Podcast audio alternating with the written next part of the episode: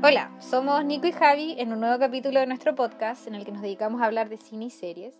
Eh, y estamos reunidos el día de hoy para conversar de dos películas bastante buenas que nos gustan bastante a nosotros, que son las películas Suspiria del año 1977 y la película Suspiria, tiene el mismo título, del año 2018. ¿Cómo estás, Nico? Súper bien, Javi. Acá un poco emocionado por hablar de estas películas porque a mí el terror en general es uno de los géneros que me gusta. Así que estoy expectante para ver qué va a salir de esta conversación el día de hoy. Yo también. Sí, yo también me encuentro súper bien y al igual que tú estoy súper emocionada del tema o de las películas que vamos a, conversar el día de hoy. Son dos películas que me gustaron bastante, no siendo una fanática del cine de terror, pero em, yo creo más que nada por la visión de los directores en cada una, lo que me hicieron que, me, gustara me gustaran tanto. Y habiendo ya presentado las películas de las que vamos a conversar hoy día, em, antes de profundizar en nuestra conversación, básicamente el tema que vamos a tratar son los elementos comunes que tienen estas películas. Básicamente, ¿por qué, en el fondo se crea la película del año 2018, que es una especie de...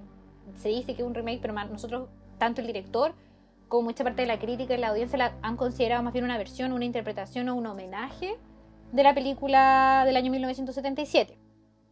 Y por lo mismo también, debido a esta, a esta diferencia y no por ser un remake, vamos a profundizar en cuáles son los elementos que las distinguen.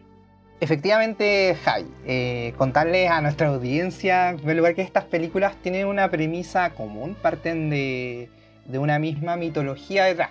Eh, básicamente tenemos a la protagonista de esta película, que es Susie Bannion, que es una chica de Estados Unidos que se muda a un pueblo de Alemania para formar parte de una academia de danza. Esa es la base en cada una.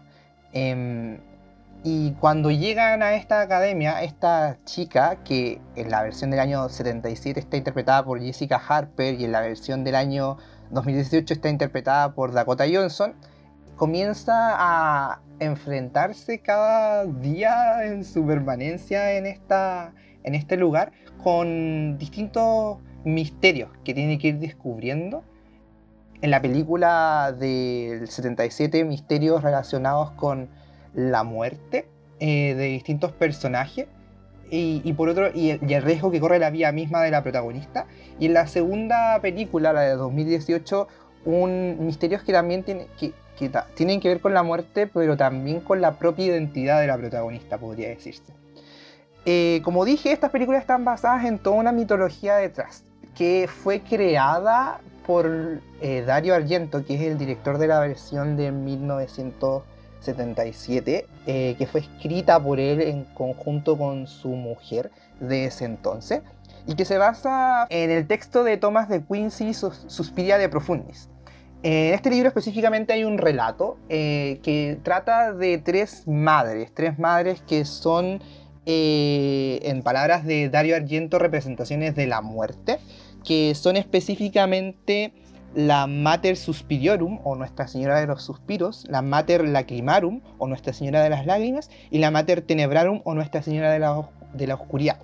Eh, las cuales en el caso de Dario Argento son tratadas en tres películas que forman una trilogía propia de él, que da inicio con la película Suspiria del año 1977, sigue con la película Inferno y termina con la película La Terza Madre, y por otro lado, en el caso de Luca Guadagnino, toma toda esta mitología detrás y eh, la trata en esta sola versión o reinterpretación que hizo del año 2018.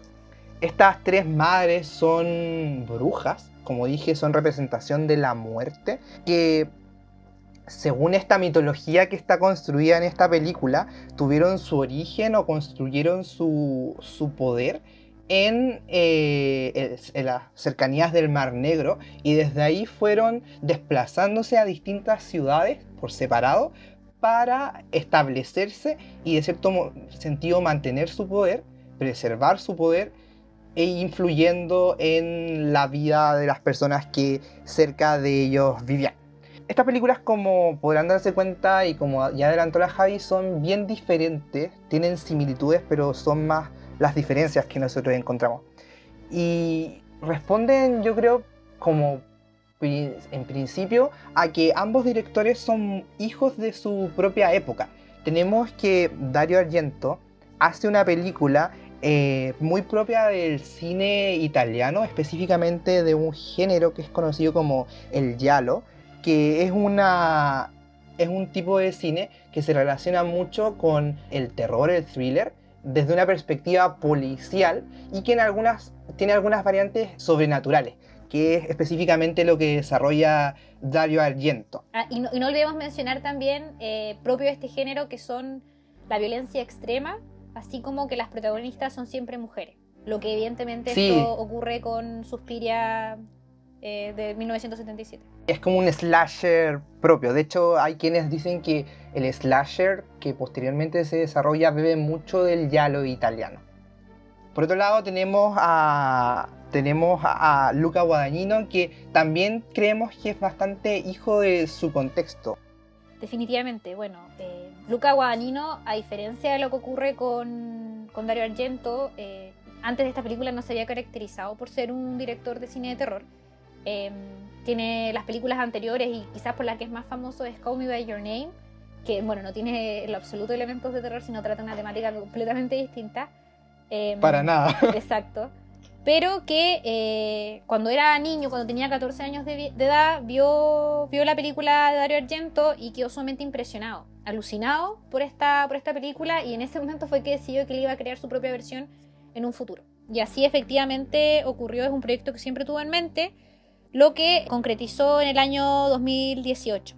Y como bien dice Nico, es un director de su época en el sentido de que este terror que él crea a partir de la película de Argento es más bien un terror de índole psicológico. Sin, sin, perjuicio de que toma elementos de violencia o impacto visual, como lo hace la película de 1977, pero acá eh, el propósito de él, más que eh, impresionar o alucinar al espectador, es de cierta forma incomodarlo o perturbarlo por la historia que está contando. Así como ocurre con otras películas eh, del terror de hoy en día, como las películas de Ari Aster, que son Hereditary, o bien con La Bruja. Midsommar. Sí, también Midsommar. Exacto. Sí, y The Witch tienes mucha razón, tiene muchos elementos propios de ella. Y ya entrando entonces a, como em, caracterizar estas películas como primer punto tratar sería que ambas películas, como ya queda claro, tratan un tema que es la brujería y es tomada desde distintas perspectivas. Por un lado tenemos la versión de Dario Argento, que toca la brujería mirada desde eh, el personaje de Susie como una extraña que no forma parte de este aquelarre, sino que es víctima de las consecuencias que le produce estar ahí. Su vida se ve constantemente en riesgo por estar en medio de este aquelarre. En cambio, tenemos eh, la versión de 2018 de Luca Guadagnino, en donde la brujería está tomada desde, desde la protagonista, que es Susie Bannion, que propiamente es parte o se va cada vez más haciendo parte de esta aquelarre y encuentra su propia identidad dentro del mismo. Entonces, hay un fuerte contenido feminista muy evidente y obvio tratado en esta versión. De hecho, y es bien interesante cómo podemos encontrar entonces ya desde este punto un fuerte contraste entre una y otra. Porque desde la perspectiva en que está tratado el tema de la brujería es como también se va abordando la narración que se hace en la película. Eh, que tiene que ver mucho con el guion que, tenemos escrito. Tenemos la versión eh, de 1977, que es una película un poco más pueril, podría decirse, como una especie de pesadilla, porque al final se mira la brujería desde el temor, desde lo diferente. En cambio, como explicaba la Javi, en el caso de la versión de Luca Guadagnino tenemos una experiencia mucho más personal de lo que se trata la brujería y de cómo ésta se va desarrollando en el personaje eh, de Susie y las distintas relaciones que va generando dentro de este aquelarre. ¿Cierto, Javi? Exacto. Todo, todo, lo que tú dijiste da en el clavo, en el fondo, con la diferencia fundamental en, una y la otra, que es la perspectiva eh, desde la cual los directores abordan una historia y la otra. Eh, en la primera, como la perspectiva está en, la, en el personaje de Susie como un ser mortal, un ser humano normal, eh, vemos a la representación de estas brujas como entes malvados o la representación de la maldad absoluta, mientras que en la película de Guadagnino acá la perspectiva es desde es de las brujas en el fondo. Entonces, este, esta maldad o esta representación de lo malvado es mucho más matizada em, en el sentido de que no existe una, una contradicción en estos personajes y no nos queda em, del todo claro, o, más bien nos queda, nos queda claro que no se trata de, de, personas o personajes que sean completamente malos o completamente buenos. Hay una representación tanto de elementos buenos como elementos malos en ella, que ha, claro, desde el comienzo hasta el final de la película. Varios personajes, em, o las brujas en general, por un lado, eh, tienen como función en el caso de la película del 2018 proteger a, las bailarinas que forman parte de su academia de danza, pero al mismo tiempo vemos cómo les hacen daño en el sentido de que se quieren aprovechar de ellas o las, las quieren utilizar como medio. Entonces eh, hay mayor contraste, a diferencia de lo que ocurre con la película de Argento, donde esto es bastante más claro que se trata de brujas y que como son brujas son malas y pueden matar. Es que lo que hace el final Guadañino es humanizar un poco la figura de esta bruja. Lo aparta un, lo aparta un tanto de esta idea sobrenatural que se tiene de ella y nos muestra a las personas que hay detrás.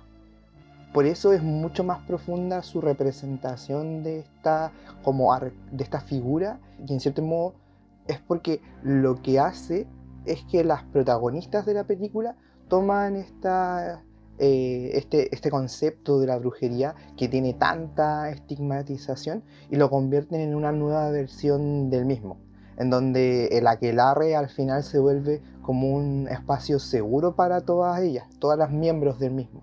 Eh, lo que habla muy fuertemente de este enfoque feminista que tiene la película, o al menos el mensaje que intenta transmitir. Y digo esto porque al día de hoy son muchas las personas que afirman que en la cacería de brujas y toda la mitología en torno al rechazo de las mismas respondía a motivos misóginos. Si lo pensamos, aquellas mujeres a quienes se les acusaba de ser brujas en general era porque tenían cierto dominio de sí mismos, estaban empoderadas tanto en el ámbito como de, las labores que realizaban muchas veces relacionadas con eh, la curandería, podría decirse y por otro lado también eh, estaban plenamente realizadas o abiertas a la exploración de su sexualidad. Y, por eso como que se les demonizaba, se les asociaba con todo esto de Satanás. La casa de brujas en cierto sentido vino a tratar de limitar esta fuerza que tenían, generando a partir de la idea de demonizarlas una odiosidad que al día de hoy persiste hacia las mujeres. Y así vemos en el remake, esta idea de la brujería se replantea en los términos que, hemos indicado, a un punto que la película de Arriento jamás llegó. Y yo creo que eso es por la visión que tiene en que todo es mucho más infantil, si se quiere decir. Y, como bien dices tú, la brujería con, con, el concepto de feminismo están íntimamente ligados, pero esto es una relación que yo creo al menos que Argento ignora por completo en la, en la película del año 1977, mientras que es un elemento sumamente importante para Guadagnino en su propia versión. Acá nosotros podemos ver que se trata de una academia de danza exclusiva para mujeres, eh, donde ellas, aparte de, de, desarrollarse profesionalmente y producir este arte, que es la danza, también se ven de, manera, de una manera protegida, a pesar de que ellas no estén a ver, el, propósito en el fondo de la que la red de brujas es proteger a las alumnas, protegerse a sí misma y proteger a las alumnas que asisten a, la academia de maneras de otorgarle su independencia o de, forma que ellas no, tengan que depender de alguien más para poder sobrevivir. Y es por eso que ellas viven también en, esa academia em, y bueno, y, hacen su danza como, como, ellas les enseñan en el fondo. Y junta, en conjunto con esto y tratando de ligar el tema de la danza con, con los guiones en ambas películas, también creemos que es un, tema al que se le da un tratamiento completamente distinto en ambas películas.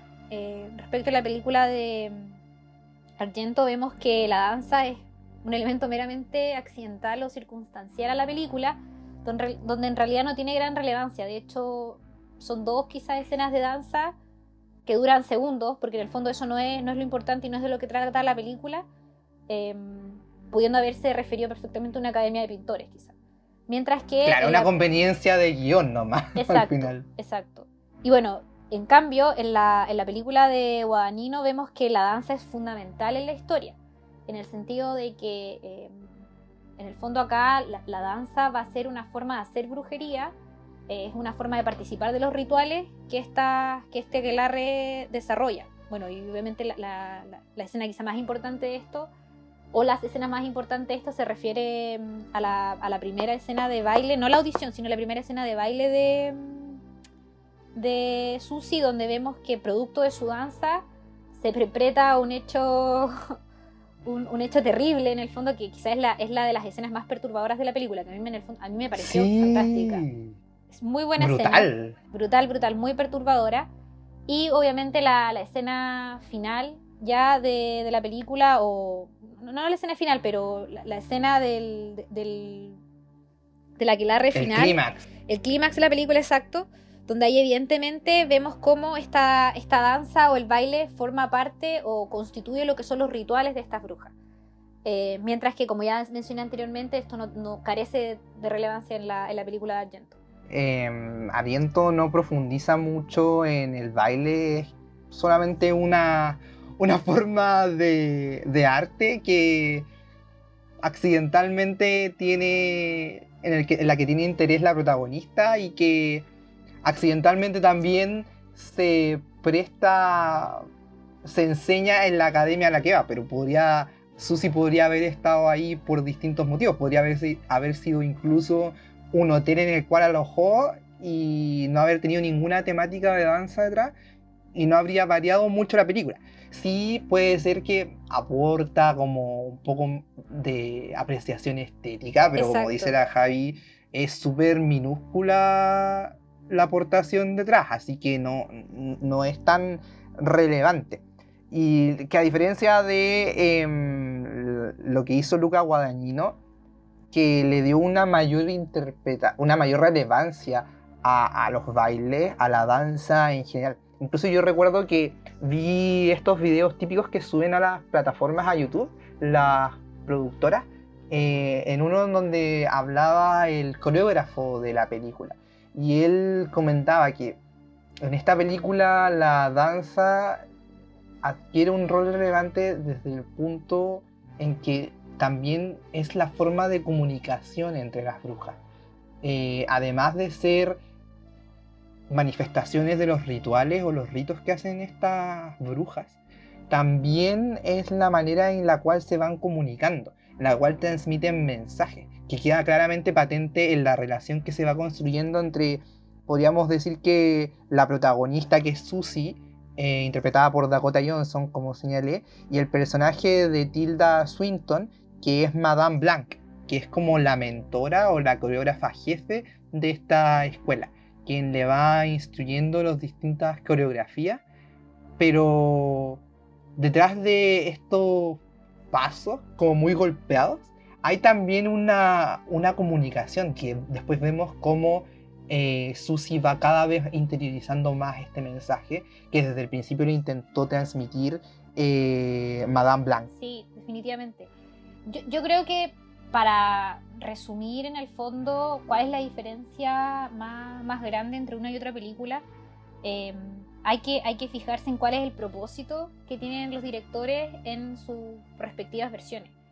Y acá, como entrando directamente a, ese tema, vemos que en el caso de, de, de Dario Argento es un propósito bastante más sencillo que el que tiene Luca Guadagnino en el, en el sentido de que lo que él quiere representar eh, a través de su película son impactos visuales mayoritariamente y por eso se ha señalado a, a Suspiria de 1997 como una película tan icónica en el fondo, porque tiene una estética, una utilización de colores, de elementos visuales, de arquitectura que son fantásticos. Es una película muy bonita. De hecho, eso yo, creo que lo que más la caracteriza y las panorámicas que, que hay de, de, la película son bastante impresionantes. junto con ello obviamente también la representación de la, violencia que hay eh, y todo esto cómo, cómo impacta al espectador. Y por lo mismo también fue que Guadagnino quiso hacer su propia versión porque a él lo impactó mucho en el momento en que lo vio.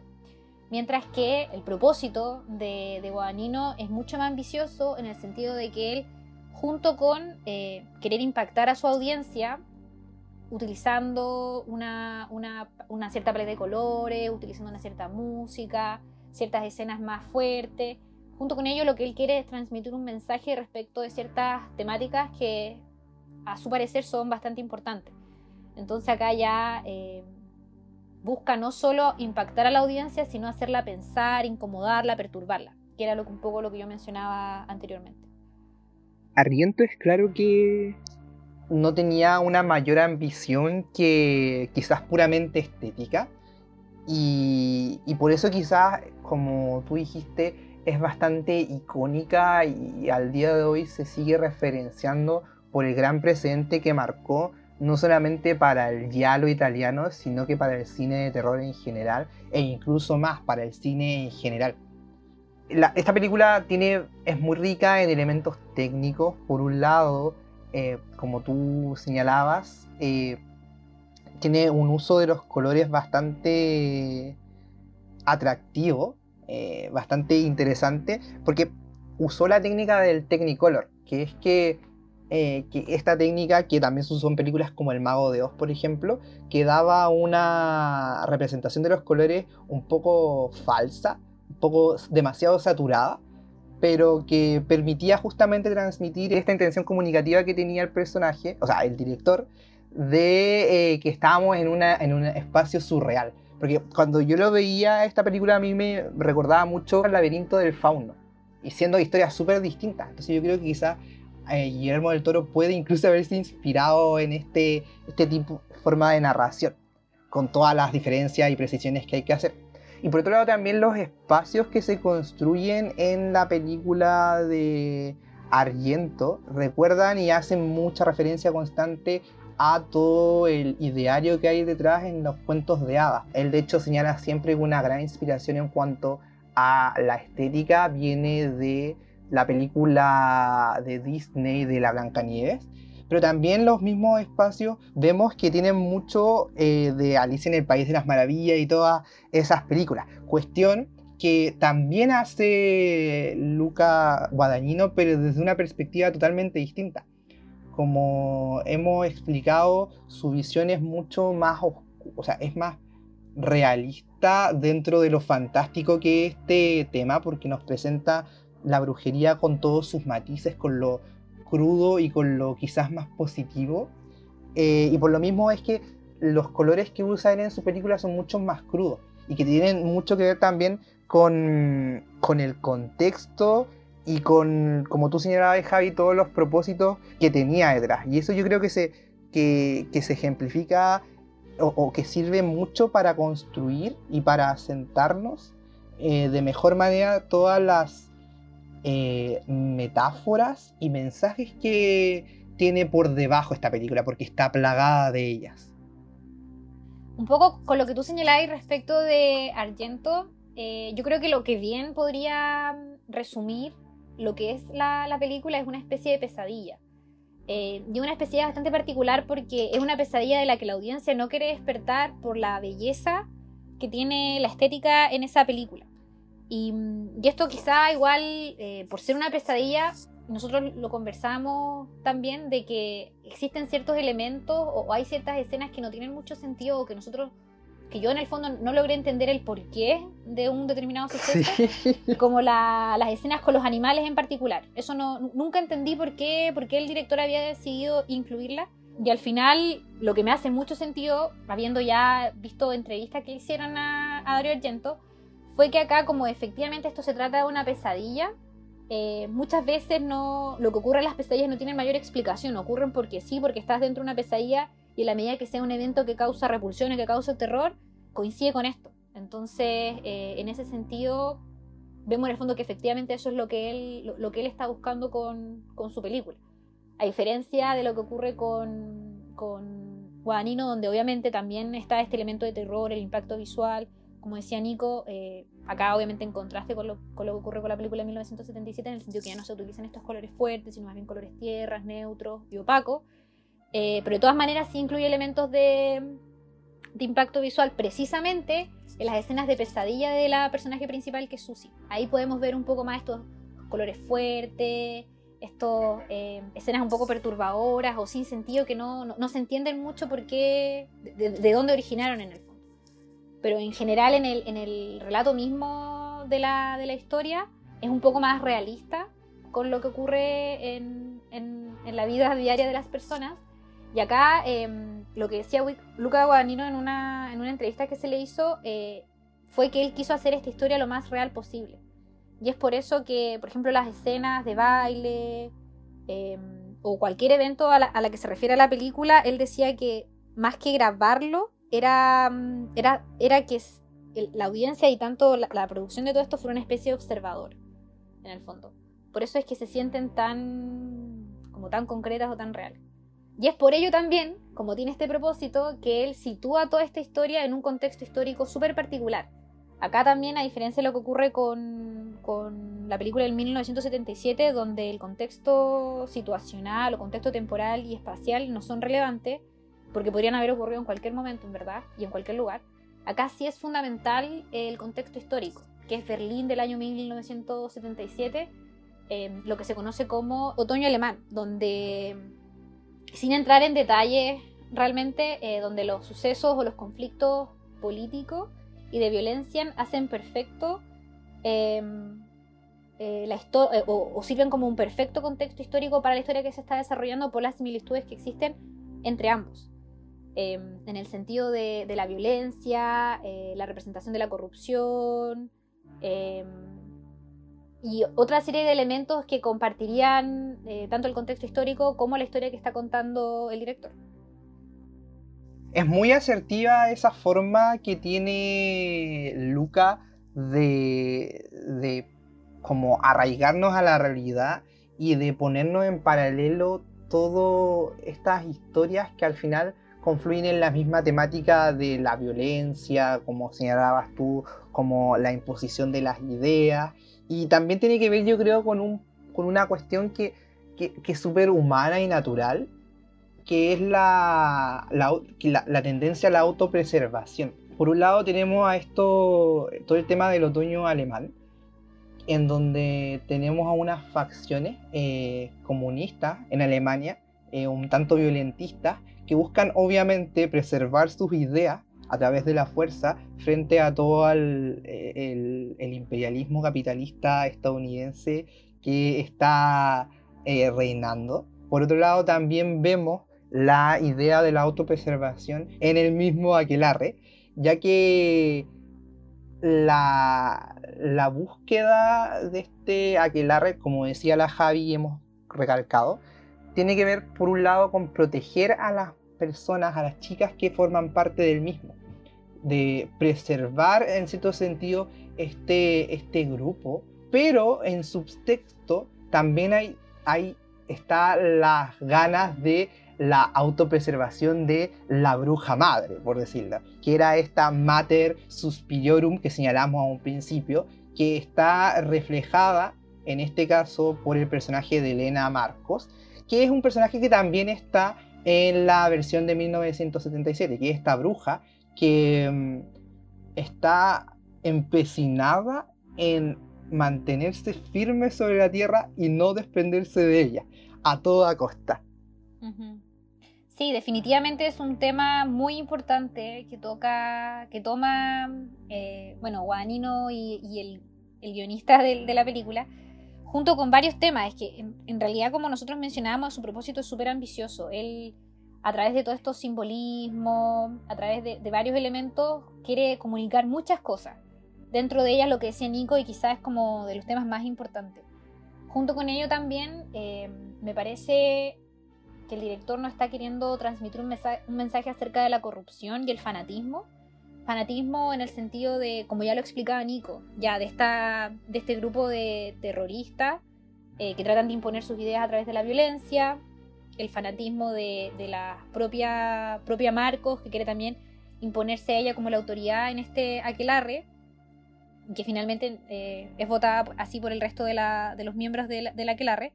Y también vemos que la, mm, el origen de, de Susie es también parte del fanatismo, ya que ella pertenecía a una comunidad Amish en Estados Unidos. Entonces, para, para Lucas. Exacto, eso, igual es bastante interesante que, haga referencia a eso el director. Y junto con ello también a la corrupción, en el sentido de que, como se trata de. Mm, tanto respecto del contexto histórico como de la historia misma, de, grupos humanos que tratan de imponer sus ideas mediante la violencia, vemos que estos, a pesar de que puedan tener un, fundamento loable o un fundamento plausible, eh, se ven corrompidos por la forma en que tratan de, que sus ideas imperen. Así, y, atendiéndonos específicamente al guion, vemos que Elena Marcos ya había hecho perdurar esta, esta academia a través de la guerra, tenía este propósito de proteger, de proteger a su aquelarre y también a, las niñas que asistían a la, a la academia como alumnas pero que por su ansia en el fondo de permanecer en el poder se corrompe completamente en el sentido que incluso llega a hacerle daño a esta alumna em, con, ese propósito. Entonces vemos que ya básicamente pasa a ser una demagoga y todo quizá eh, el fundamento o, las buenas intenciones que se tenían de principio están totalmente oscurecidas o ensombrecidas por, por los medios y, por al final eh, este, estas ansias de poder que tiene. Como que tiene una intención súper positiva en principio, pero claramente nos damos cuenta que al final este rol de Elena de Marcos eh, también tenía una, una intención bastante egoísta, por decirlo de una manera. Exacto. y, y, que al final hace que se corrompa un poco todo este afán de protección.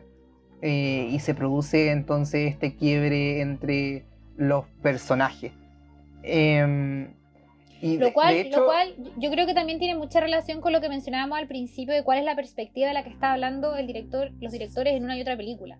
Es por ello mismo que se, nos genera o, nos produce una cierta contradicción el papel de las brujas en la, en la segunda película porque al final no las vemos como seres absolutamente malo, sino también vemos aspectos positivos. Por ejemplo, eh, en el caso de, en particular de Madame Blanc, que ahí acá la contradicción yo creo que está bastante, bastante patente, al igual que en el personaje de Susie, vemos que ella genera este vínculo con Susie, la trata bien, eh, es su tutora, le, enseña cosas, pero al mismo tiempo, eh, sobre todo la escena, la primera escena fuerte o perturbante, ahí como que de cierta forma hace que esta, esta personaje de Olga fallezca, o no, no fallece, pero la tortura en el fondo.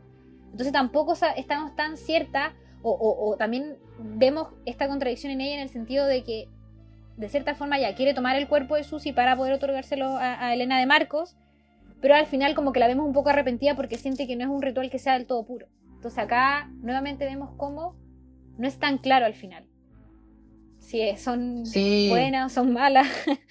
Sí, esto en el caso de, la versión del 77 es mucho más básico y si bien nos presentan a Madame Blanc y a, las otras eh, señoras eh, que le dan clases a Susie en esta academia, en esta escuela de, danza, y nos las presentan desde una perspectiva quizás estrictas, pero propias al rol que les corresponde dentro de este tipo de, de contexto, nunca nos dan como un planteamiento demasiado profundo de ello, hasta que poco a poco van como revelándonos y sucediendo los misterios y nos vamos dando cuenta de que hay más maldad que bondad en ella por una cuestión totalmente sobrenatural que jamás se explica ni se desarrolla y que termina con el encuentro cara a cara que tiene Susie con Elena Marcos,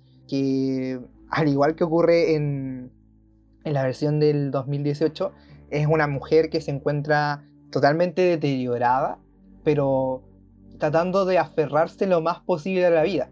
Y vemos que no, no, quizás no se nos dice tan directamente como ocurre en el caso de la versión de Luca Guadagnino, pero yo creo que Dario Argento también eh, trata de transmitirnos que, en cierto sentido, esta academia de baile trataba de proveerle a Elena, a Elena Marcos eh, la forma de subsistir, de mantenerse dentro de esta tierra. Em, de hecho, yo me acuerdo que hay un personaje que. Porque en el caso de. En, ambos casos, en ambas películas, la, el contexto y, lo, lo, más profundo respecto a la brujería y el ocultismo en general se nos transmite a partir de un, tercero imparcial, por decirlo de una manera. Que el personaje, en el caso de la versión del 77, de eh, los doctores, el profesor Milius y el doctor Mandel, que son dos eh, sujetos con los cuales se encuentra Susie y que, le, y que le ayudan a comprender qué es lo que hay detrás. Y específicamente la conversación que tiene ella con el doctor Mandel, este le dice que la brujería existe, le plantea directamente que la brujería existe y que estas brujas eh, se alimentan y obtienen su riqueza, eh, yo creo que no solamente eh, patrimonial, sino que también una riqueza espiritual o, de, poder mantenerse a través del sufrimiento y el dolor de los otros.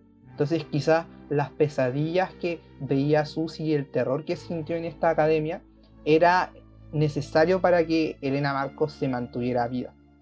Eh, y por otro lado tenemos la versión del 2018 en donde tenemos al doctor Joseph Klemperer, eh, que también nos va proporcionando bastantes datos y bastante información que nos ayuda a entender, en este caso desde el principio, que estamos en presencia de una aquelarre y que aquí hay algo raro. No sabemos si es bueno o si es malo, pero hay algo raro y hay un misterio que descubrir y, y tenemos que entender cuál es la relación que hay entre estas chicas que como bien refería a la Javi, eh, sobre todo ocurría entre Madame Blanc y Susie, es bastante curiosa. En ciertos casos la, provee de elementos muy positivos, pero en otros momentos la pone en riesgo. Entonces no sabemos qué es lo que, lo que busca o lo que espera de ella. Al final lo, que hace Guadagnino es profundizar mucho más en la historia y complejizarla eh, muchísimo. Quizá incluso podríamos decir demasiado, eh, dependiendo así qué opinamos acerca de la película. Pero como decíamos al principio, esto se explica por el propósito que él tiene. Él quiere acá transmitir varios mensajes, eh, criticar específicamente ciertos temas, ciertos hechos ocurridos en nuestra historia o ciertos fenómenos sociales al final. y lo hace a través de esta historia, a diferencia de lo que ocurre con, con Guadagnino, que más bien quiere impactar em, visualmente y aterrorizar eh, visualmente al, espectador. Sí, y un último punto, quizás antes de pasar a otro aspecto, como que también sirve para entender por qué Dario Argento construyó la película de la manera que la construyó, es que él en un principio la había concebido como, una academia eh, de danza infantil los personajes, los, protagonistas, la, específicamente y todos sus compañeritos, iban a ser niños, niños de entre 8 a 13 años. Entonces, eh, es evidente que quizá hubiera resultado mucho más lógico haber hecho la película desde esa perspectiva y hubiera sido mucho más claro el mensaje de que hay una pesadilla, un cuento de hadas sobrenatural, medio maligno detrás, y nos ayuda también a entender por qué la película es como es, quizás un poco más simple, y también con ciertas carencias en el guion de repente de cómo se expresan los personajes y todo eso. Y habiendo dicho esto, también me gustaría hablar de el rol que cumple la música en estas películas, que nos estábamos olvidando y, no podemos dejarlo de lado porque eh, junto con todos los temas técnicos visuales, la música es un perfecto complemento en estas películas tenemos por un lado eh, a la banda de rock progresivo Goblin, que eh, musicaliza la versión del 77. Y por otro lado tenemos a un músico que no podía hacer nada más distinto que el rock progresivo italiano, que es Tom York, musicalizando la versión de el 2018. Exacto. Y obviamente producen resultados distintos, pero yo creo que ambos son súper valorables en la forma en que logran eh, transmitir los mensajes que querían. Porque, porque la música de Goblin es muy teatral, con sonidos demasiado rimbombantes y, nos recrean muy bien todo este ambiente de, del, del sueño terrorífico, de esta, de esta pesadilla.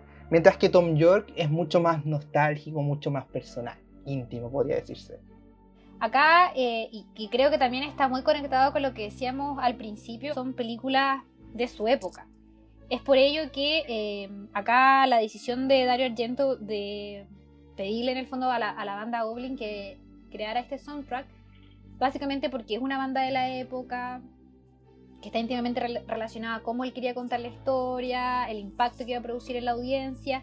Mientras que acá, eh, en el caso de Luca Guadagnino, él decidió solicitarle a Tom York eh, componer este, este, este soundtrack, básicamente porque también corresponde a un músico de su época. Él creció en los años, son de edades similares, y él creció escuchando la música de, de, Radiohead, y mm, como, como su historia... Eh, o su propósito en la historia es un, es un poco más diverso en el sentido de transmitir un mensaje, necesitaba unos tonos más melancólicos, pero al mismo tiempo energéticos para, em, para contar esta historia.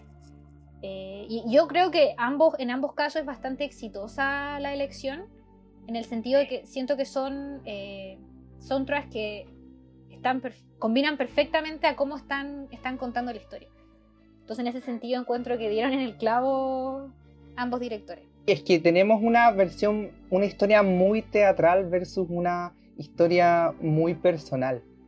Entonces es súper efectivo el uso de la música y todo lo que esto nos permite comprender y transmitir. Yo creo que ya como, ya quizás cerrando esta conversación podríamos empezar a hablar de los puntos que nos parecen débiles y fuertes en cada una de estas películas, porque yo creo que estamos de acuerdo en que es difícil poder plantearnos de cuál es mejor que la otra, porque desde el principio, sí, y desde el principio, al menos nosotros adscribimos a la idea de que antes que un remake, que técnicamente lo es, es un muy buen homenaje. Y por eso, de hecho, eh, nosotros cuando estábamos hablando respecto de, estas películas, la Javi me planteó como la idea de este capítulo debería ser enfocar en cómo hacer un buen remake. Eh, y yo creo que fue muy acertada esa, esa idea tuya, porque la película de Luca Guadagnino es, al menos a mi juicio, una muy buena interpretación, reinterpretación, revisión, eh, homenaje de la versión del 77. Eh, no hay que desconocer de que toma los elementos base de esta y nos hace visitar otros lugares totalmente distintos de lo que hace eh, Dario Argento. No sé si tú te gustaría a ti partir hablando de los puntos fuertes, débiles, Javi. Claro. O sea, más que decir como cuáles son los puntos fuertes o débiles, mi opinión en relación a una y otra película y qué me parecieron, eh, como qué crítica podría hacerle a, cada una. Partir diciendo que encuentro que son ambas películas maravillosas, cada una eh, consideradas de manera individual. Pero si tuviera que, decir cuál es mi crítica o qué pienso yo de mm, cada una, eh, bueno, tanto de manera negativa como de manera positiva, diría que en primer lugar la película de mm, Dario Argento, bueno, es una película estéticamente muy bonita. Eso yo creo que es lo que más, el punto más importante para mí o, por, qué, por qué me gustó en el fondo. Encuentro que eh, visualmente es muy atractiva, utiliza colores hermosos, toda la ornamentación y el diseño de producción son maravillosos. Entonces, en ese sentido, es una experiencia visual o artística fantástica. Así también como la música, considero que es muy bueno, es un muy buen centro para escuchar. Eh, pero creo, eso sí, que mm, la historia quizá es un poco demasiado sencilla. Lo que igual tiene, tiene sentido por lo que explicamos todos anteriormente, pero quizá me hubiese gustado que hubiese explorado el director un poco más en la mitología de Tomás de Quincy y no hacerla tan sencilla. Al final, no sé si se trataba de, esta madre suspiria eh, o madre de los suspiros tan poderosa que la mata al final el personaje Susie. Al término de la película encuentro que es como demasiado simplista en el sentido de que como un ser humano común y corriente va a ser capaz de darle término como a este ente malvado. Eso, lo encontré un poco, un, poco, quizá un poco absurdo o demasiado sencillo. Se resuelve un poco mal eso. Exacto. Igual hay que recordar que se supone que era una pesadilla, así que quizá, Claro, quizá- por quizá- ahí se puede salvar. Exacto, quizá, quizá todos, todos estos puntos que estoy diciendo yo tienen, tienen el porqué, ¿cachai? Tienen una explicación. Pero, no y- ta- pero nos falta la, la materia prima para saber si podemos concluir eso o no. Nos falta información. al. Exacto. Y, y al igual que lo, lo que ocurre con ciertos sucesos en la película que no, no, no entendí muy bien el por qué estaban incluidos o por qué el director los había decidido eh, utilizar básicamente todas las escenas con, con los animales, ya sean la, los gusanos, la escena del perro, la escena del murciélago. Eh, no entendía si eso, eso eran, estaban siendo animados por unas fuerzas malignas o qué, no, ent- no entendí. Pero igual esto lo podemos conectar con como que se trata de una pesadilla, no tiene por qué tener explicación. Entonces al final, más que crítica, quizá es como una apreciación que tienen explicación por el propósito que tenía el director. Eh, y en cambio, en el caso, por otro lado, en el caso de la película de Guadagnino, bueno, yo creo que podría decir que me gustó más que la, la de Dario Argento. Encuentro que es una película maravillosa, una experiencia visual y psicológica eh, fantástica. eh, en el sentido de, de que nos deja a nosotros mucho, mucho para pensar o mucho para analizar. Y eso es algo que efectivamente Guadagnino tenía pensado. Él dice que él cree en, las inteligencia, en la inteligencia de las audiencias. Es por ello que no todo es tan claro o no todo está, eh, no todo está dado. Hay muchas cosas que quedan como flotando en el aire para que la audiencia lo interprete. Sin perjuicio de esto, eh, que considero que es una buena técnica, encuentro que el director fue quizás demasiado ambicioso en el sentido de que abarcó demasiado la película, como que el mensaje que quiso transmitir era muy extenso o los mensajes que quiso transmitir abarcaban mucho y siento que muchas veces dejó con este ánimo de que nosotros interpretáramos cosas, dejó cosas no tan claras. Y siento que eh, si bien me gustan estas películas que nos hacen pensar, eh, tampoco me gusta salir de la sala de cine no entendiendo lo que recién vi eh, o teniendo que acudir a videos explicativos en YouTube o lo que sea. Claro. Eh, aunque, aunque igual es un buen ejercicio, al final de cuentas uno igual lo pasa bien, se entretiene, como que, ah, esto significaba tal cosa, igual, igual es genial, me gusta. Y bueno, y definitivamente se trata de una película que uno tiene que ver dos veces para entenderla. Yo ya la he visto como tres veces y la volvería a ver porque siento que todavía aún no, no llego a ese nivel de entendimiento quizá deseado.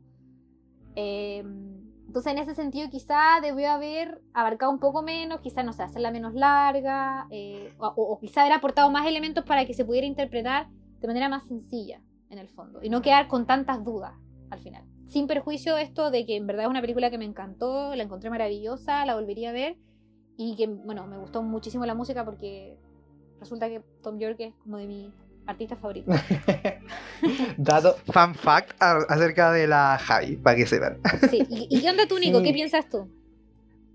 ¿Cachai? Que a mí me pasa, voy a hablar primero, ya que tú estás hablando de la versión del 2018, que a mí ambas me gustaron mucho. eh, encuentro que es, fue súper injusta la crítica con la versión de Luca Guadagnino, porque es una película muy buena. Yo creo que si hubiera sido una película con otro nombre y otros personajes, y quizás con una leve inspiración, además de haberla acusado de plagio probablemente, pero hubiera sido mucho más valorada creo que en cierto sentido se vio eclipsada por el fandom que tiene la, la película original, que muchas veces están reacios a, a que no fuera una versión igual o que hubiera tantos cambios, acompañado también de que el propio Dario no estaban de acuerdo en que se hiciera esta reversión. Entonces, siento que ha sido súper injusta la, la audiencia en general con, con esta película.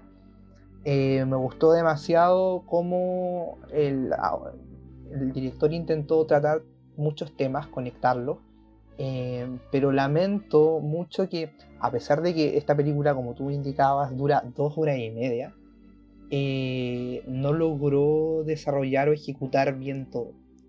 Y, lo lamento porque hay muchas ideas muy buenas, pero trató de abarcar de tanto que no pudo darle un desarrollo, de, un desarrollo a todo lo que quería plantear. Había demasiadas metáforas, no solo eh, eh, a nivel de diálogo, sino que también a nivel visual. Y como tú decías no sé, o sea, obviamente que es rico que tener que pensar las películas para entenderlas y reverlas, es un ejercicio súper bacán, pero siento que de repente sobreestimar demasiado a tu audiencia eh, te hace dirigir tu película hacia un público que quizás no existe siquiera, ¿cachai? Entonces yo creo que por eso también se produce este efecto medio contrariado. Em, por ejemplo, hay muchas tramas y, personajes que, tienen historias súper interesantes y que en cierto sentido, en cierto momento tú pensás que se van a explotar y después tú veis que son como meramente eh, accidentales o que no eran tan accidentales, pero luego de una como revisión que hace uno después de haber leído, visto videos en YouTube, entrevista y todo eso, ¿cachai? Entonces... Espera mucho de uno, espera mucho de uno el director básicamente. Claro, ¿cachai? es bueno, es bueno que esperen tanto de uno, pero lamentablemente la media de la gente, uno mismo no, sabe tanto. Eh, entonces, eso me produce una sensación rara. No, no me gustó no haber entendido al menos el mensaje global bien. Como que desde el principio estaba medio confuso. Pero a pesar de eso me gusta mucho. Es un muy buen ejemplo de cómo hacer un remake slash homenaje por su parte, la versión de Dario Argento eh, o Argento me pasa lo que tú planteabas, Javi, em, estéticamente destacable. De hecho, unas cosas que me quedaron en el tintero que me gustaría señalar brevemente en esta última parte es que hay mucha metáfora visual en esta película y no solamente lo que ya referimos, sino que hay elementos en tanto los espacios que se usan eh, que nos transmiten obviamente una idea dentro de esta globalidad de mensaje de lo sobrenatural, pesadilla, maldad. Por un lado tenemos que se usan obras para pintar las murallas de, este artista eh, Escher que hacía grabados de estos como espacios con, múltiples dimensiones, con escaleras imposibles y esto en general en, en el cine y en la literatura y en distintos ámbitos se usa para eh, representar ese como temor hacia lo desconocido. Eh, de hecho, en la película Shutter Island también se usan espacios de este tipo para hablar de todo lo que es como onírico, pesadilla. Y por otro lado también eh, hay un, bar que tiene, en donde tiene lugar una escena de la película que específicamente e históricamente tiene una, una importancia para todo lo que es el nazismo porque en este bar que se llama Hofbrauhaus, Hitler dio sus primeros discursos y probablemente haya sido como la cuna del nazismo. Y eh, Dario Argento decía que esto era para que la película no solamente tuviera como una representación sobrenatural de todo esto que es lo malo, sino que también una representación real de la maldad con este espacio. Y es por eso que yo encuentro que esta película tiene mucho que aporta, es al día de hoy un gran referente del cine eh, fue un precedente para el slasher. Y, yo creo que no solamente para el slasher, sino que probablemente mucho del cine sobrenatural también recibió influencias de esta película. Y ya entonces queda nada más que despedirnos. Así es, con esto daríamos por terminado nuestro episodio. Espero que les haya gustado. A mí al menos lo pasé bien conversando y viendo reviendo las películas. Sin duda yo creo que las volvería a ver. Son películas muy buenas y muy interesantes por, los temas que plantea. Efectivamente. Así que eso, los invitamos a todos a conectarse la próxima semana. Estaremos subiendo capítulos semanalmente. Así que eso. Chao. Adiós.